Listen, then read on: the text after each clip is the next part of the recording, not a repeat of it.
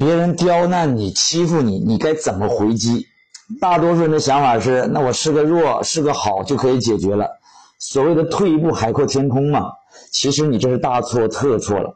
那么利益小的事情上，你可以忍一忍就算了。比如说你走在路上，对吧？看到一个彪形大汉，他问你：“你瞅啥呀？”你就直接说：“我我我瞅你像我爸爸。”开个玩笑哈，就是没必要跟那些烂人计较。但是涉及到利益比较大的事儿的情况下，你就必须毫不退让，否则对方就会得寸进尺。记住，进攻才是最好的防守。那你该怎么干呢？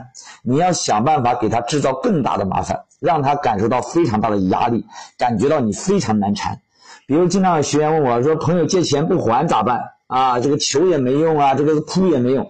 我告诉他，你哭什么呀？你求什么？你直接去他单位闹，去他家里闹，去他父母老家闹，闹得他鸡飞狗跳。你看他还不还？他给你制造麻烦，你就想办法给他制造更大的麻烦。你再多的屈服没有用，你只能把他打服。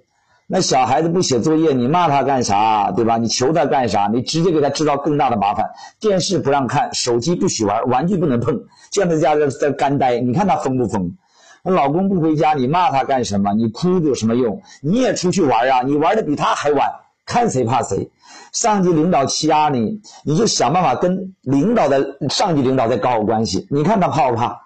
你还是太老实啊！最后对吧？你们两个坐坐下来对吧？麻烦与麻烦相互对冲，才能达成和解。所以记住了，各位，解决麻烦是需要给对方制造更大的麻烦，对方才会彻底怕你。对人性永远不要心存幻想。关注我，给你实在干货。拜拜。